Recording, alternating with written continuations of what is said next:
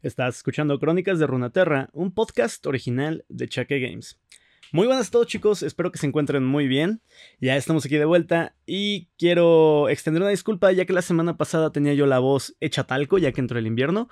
Eh, entre eso y que salí un par de veces ahí a echar el trago, se me fue la voz horrible. Me intenté grabar, pero la verdad es de que quedó espantoso. No podía dar entonación, no podía eh, subir o bajar de volumen. Entonces dije, bueno, eh, ustedes sabrán disculparme. La verdad es de que se hizo el intento, pero al final dije, he preferido mejor, mejor dejarlo para esta semana.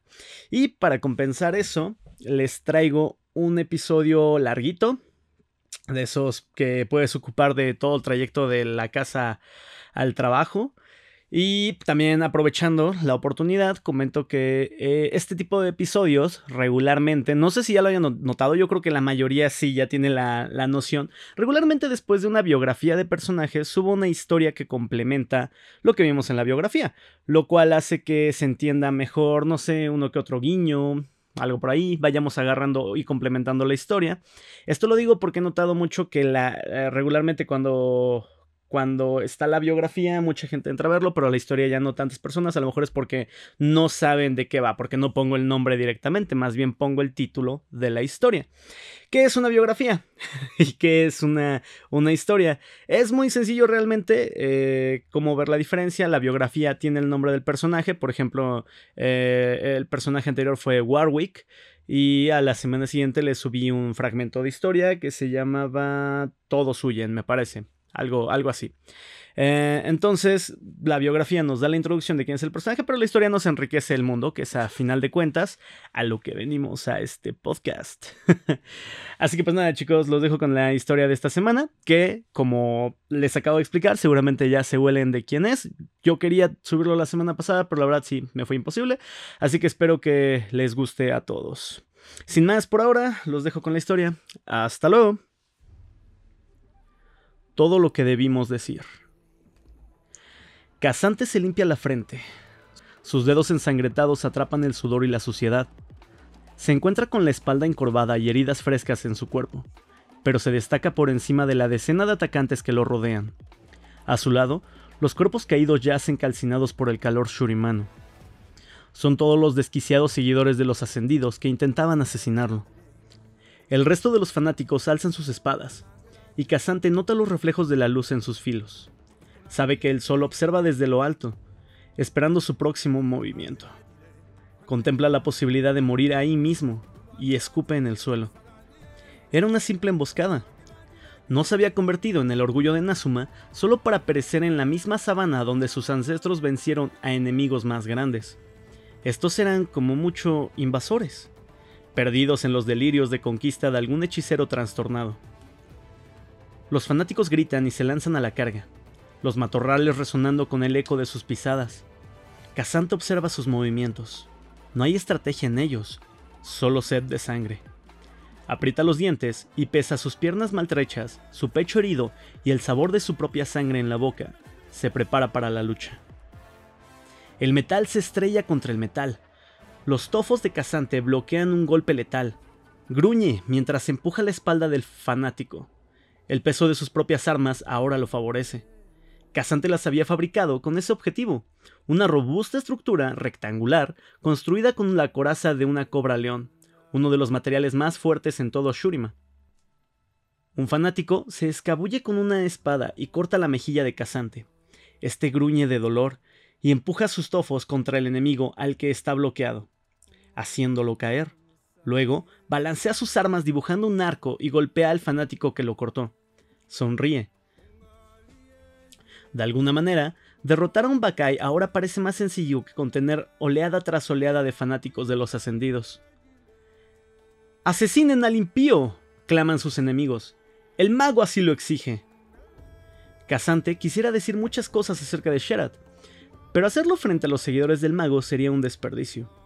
Pronto se unirían a sus compañeros, sin posibilidad de hacer llegar ningún mensaje, y él preferiría hablar con el propio Sherat para hacerle saber al mago que fue él quien derrotó a los abominables Bakai. Pensar que el mago, un autoproclamado dios, crearía a la cobra león para aterrorizar a la gente inocente. El estómago de Casante se retuerce con disgusto. su pueblo, su cultura. Ellos son su orgullo. Y desafortunadamente para los seguidores del mago, ese orgullo es el combustible de su supervivencia. Con la vista al frente, toma sus armas con más fuerza mientras los enemigos presionan su asalto. Los fanáticos caen sobre él, atacando desde todos los ángulos. ¿Cuántos son? ¿Cuatro? ¿Cinco? ¿Seis? Su visión se va apagando. Tal vez por el calor, tal vez por el cansancio. Da un paso adelante, pero su rodilla derecha se dobla bajo su peso. Usando sus tofos, logra estabilizarse y bloquear los golpes que caen de todos lados. Sus enemigos empiezan a sobrepasarlo. Seguro piensan que ha llegado al límite. De ninguna manera. Con un rugido, los lanza hacia atrás y vuelve a ponerse de pie. Pero antes de que pueda contraatacar, tres flechas caen del cielo y aterrizan en el centro de las gargantas de tres fanáticos. Aturdido, Casante observa a sus enemigos tambalearse, desesperados por respirar antes de caer. ¡Acaben con ellos! ordena una voz. Casante gira y ve a un guerrero alto, armado con un arco, comandando a otros tres arqueros, que preparan nuevas flechas. Sus vestimentas ostentan patrones verdes y dorados, pero el rostro de su líder está escondido detrás de una adornada máscara. No te preocupes, Nazumano, dice el líder. No somos amigos de los ascendidos. Casante observa las flechas clavadas en los cuerpos sin vida de los fanáticos. Eso veo.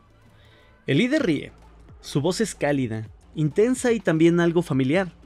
Casante no puede ver el rostro del hombre, pero se tranquiliza.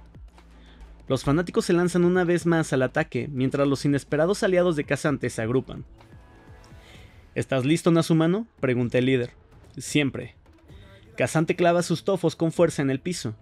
El suelo frente a él se rompe, abriendo grietas en la tierra y levantando grava con el impacto, tumbando a los enemigos más cercanos.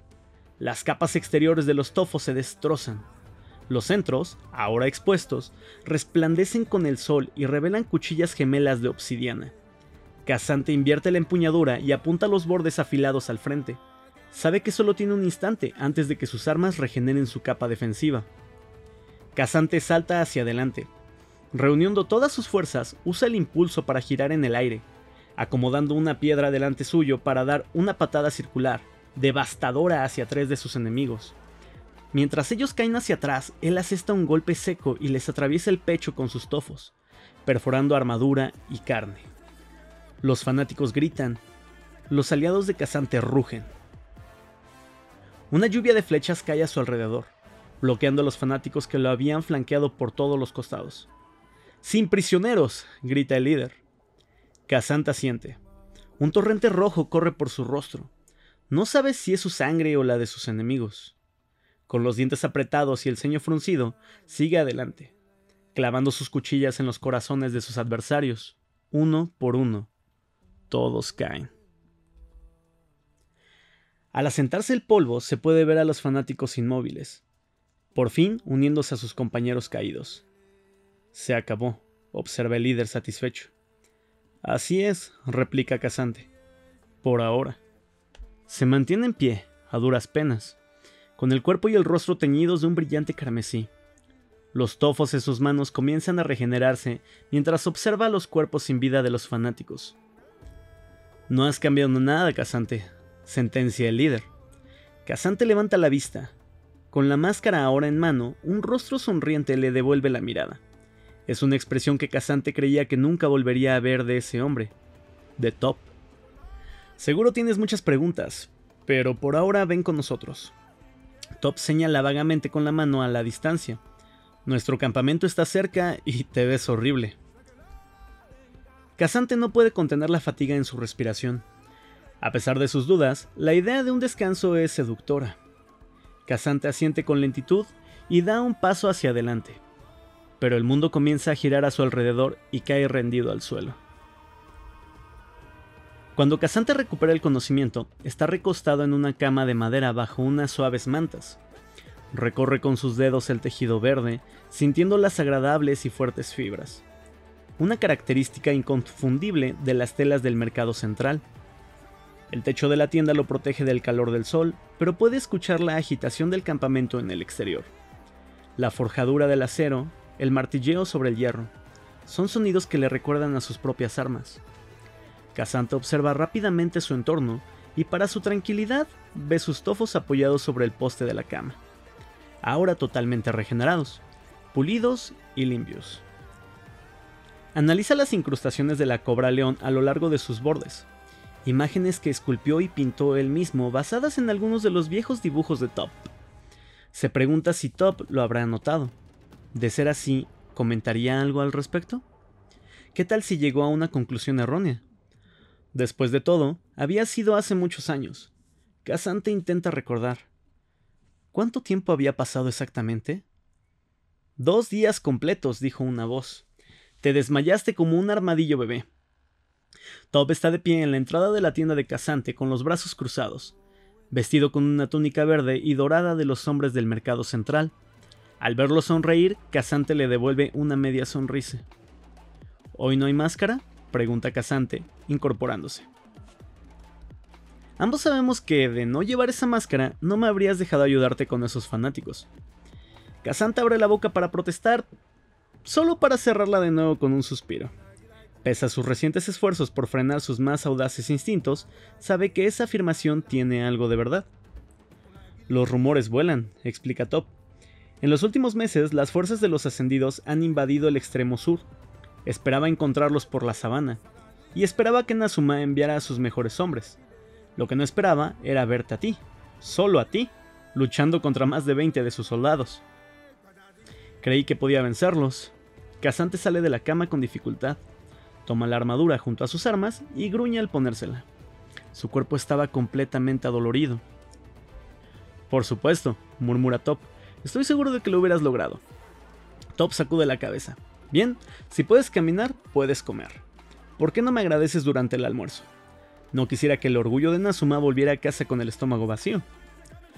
Kazanta acompaña a Top con cautela fuera de la tienda. Ante él, el campamento se extiende a lo ancho, los guerreros practican y cambian las cuerdas de los arcos. Entre ellos puede reconocer algunos de los rostros del grupo de rescate de Top. Cerca de ellos, los cocineros revuelven varias ollas de hierro fundido. Casante capta el aroma de algo familiar y reconfortante de una de ellas. Yuca, camote y harina de maíz. En otra, tomates, cebollas, carne de cabra y arroz con pimientos. Top coloca un par de sillas alrededor de una mesa libre. Un jovencito con una armadura, el doble de grande de su cuerpo, se aproxima con prisa llevando vasos llenos. ¿Vino de palma? Le ofrece Top. Casante se ve tentado, es la bebida favorita de su hogar, pero declina el ofrecimiento. Quiere mantener su mente lo más clara posible para cualquier rumbo que tome la conversación. Agua, le contesta. Por favor. Top mira al jovencito. ¿Ya lo escuchaste? El joven sale corriendo. Entonces, pregunta Casante, ¿cómo te llaman por aquí? Mi rey o mi señor, por lo general, responde Top con el rostro inmutable. Casante titubea. Top golpea la mesa y sonríe. Es broma. ¿Piensas que después de todos estos años me coronaría a mí mismo como si fuera un ascendido de mente? No me atrevo a adivinar lo que pensaría tu tía, replica Casante. Ah, esa mujer me desheredaría, asegura Top públicamente para que nuestros ancestros nos ofendan, explica imitando la voz de su tía. Casante suelta una carcajada. Y ni es broma, continúa Top uniéndose a las risas. Tus padres harían lo mismo. Sirve dos vasos de agua, uno para él y otro para Casante, mientras el sirviente se acerca con dos platos de comida. El estómago de Casante gruñe ante el arroz con pimientos, de color naranja, intenso gracias a las especias, y con un aroma intenso emanando del plato. Por favor, indica Top. Sírvete. Mientras Casante come, examina a Top y al campamento que lo rodea. Todos ahí parecen felices, incluso en medio del conflicto. Puede escuchar las risas provenientes de un grupo de personas que intercambian historias de guerra. Los hombres y las mujeres van y vienen, saludándose y deseándose buena fortuna mientras pasan de un puesto al otro. El ambiente es ajetreado y enérgico, pero cada vez que Top pide más comida y bebida, se la traen sin chistear. Parece que lo lograste, observa Casante. Top bebe un sorbo de vino. Luego levanta un brazo y señala el resto del campamento con un movimiento circular de su mano. Sí, lidero mi propia banda de idiotas, Hasta ahora nadie me ha arrebatado el cargo. ¿Puedes creerlo? Eres demasiado terco para eso.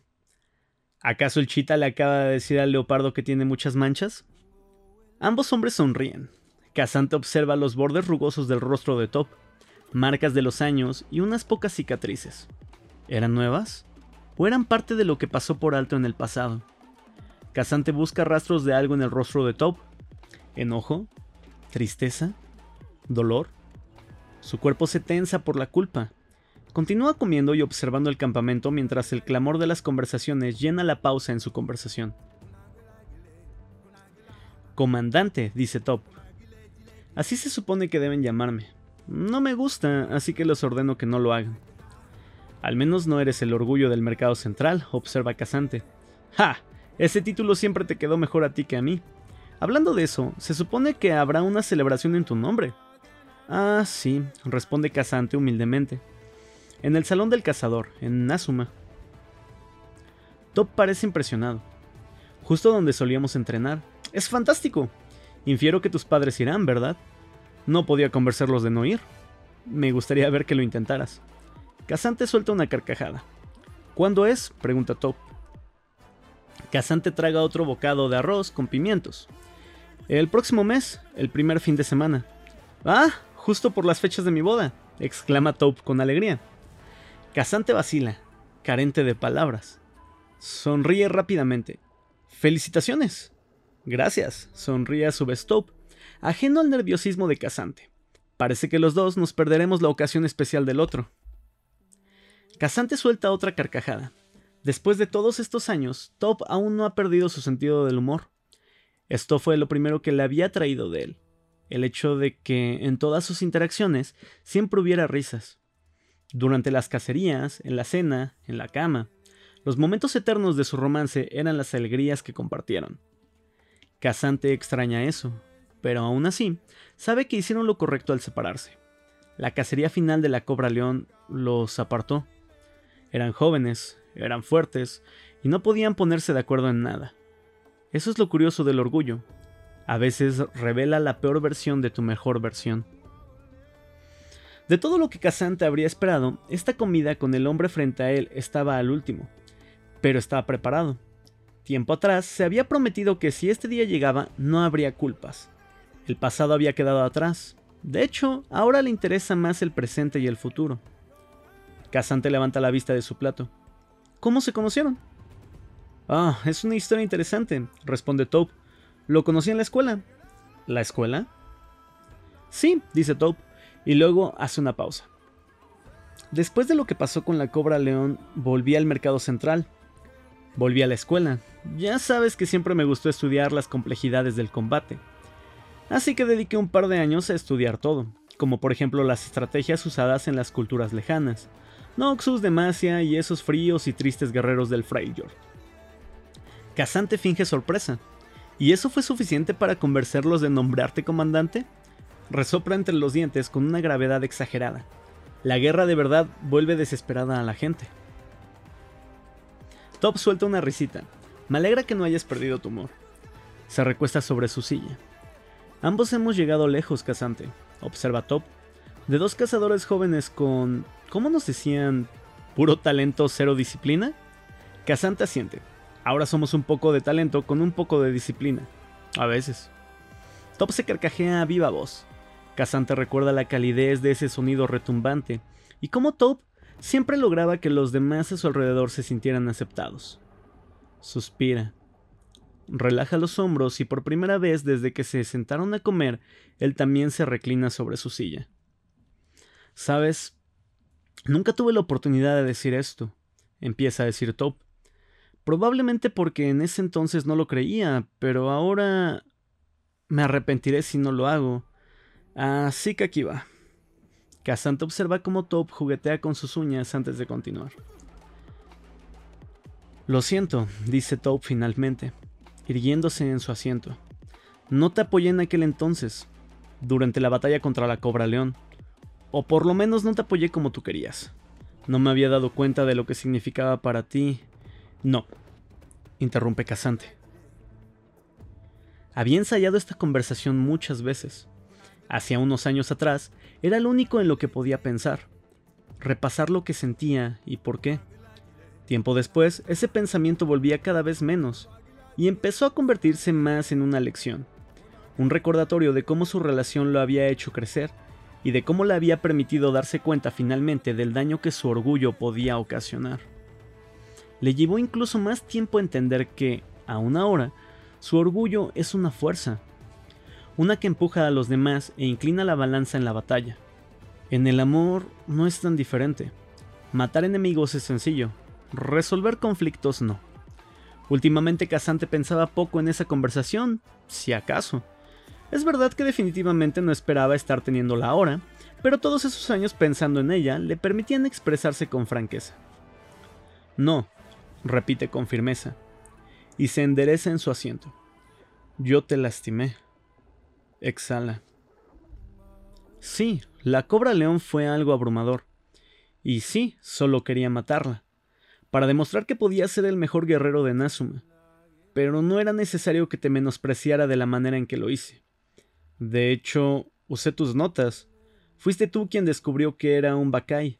Eso fue lo que me permitió terminar lo que habíamos empezado, y por eso estoy muy agradecido. Casante baja la mirada hacia los platos a medio comer, un signo de una profunda reflexión. Levanta la mirada hasta encontrarse con los ojos de Top. También pude haber sido un mejor compañero para ti. Lamento mucho no haberlo sido, de verdad. Puede sentir el frío aire del desierto en la piel mientras observa cómo el rostro de Top se suaviza. Parecía que el sol se había puesto, pero ¿cuándo había desaparecido en el horizonte? No lo recordaba. Inspira profundamente y sonríe. Pero también deberías agradecerme. Ah, sí, dice Tobe, divertido. Bebe un sorbo de vino mientras analiza el semblante de Casante. ¿Y por qué? Al hacer lo que hice, parece que te ayudé tanto en tu carrera como en tu vida amorosa. A Top le sale vino por la nariz, inclina la cabeza hacia atrás, aullando de risa. Es contagiosa. Las risas alegres de los dos hombres se mezclan con las canciones de los bailes de la fogata cercana. Ese orgullo tuyo, señala Top, nunca se fue del todo, sonriendo y suspirando. Limpia las gotas de vino que cayeron sobre la mesa. Es tu mejor fortaleza y yo, personalmente, creo que los Nazumanos tienen suerte de tenerte. En los tiempos que corren, no hay mejor orgullo de Nazuma. Casante se reclina en su asiento y disfruta del gran cielo vespertino. Había imaginado esta conversación de mil maneras posibles. Ser testigo del éxito de Taupe, escuchar su aceptación y ver cuánto había madurado, junto con su propio crecimiento, era un alivio. Toma la jarra de vino de palma y se sirve una copa. Ni mejor comandante del mercado central. Entonces brindemos, propone Taupe. Ascendidos, imperios o bestias, Nada amenazará nuestros hogares mientras nosotros estemos de pie.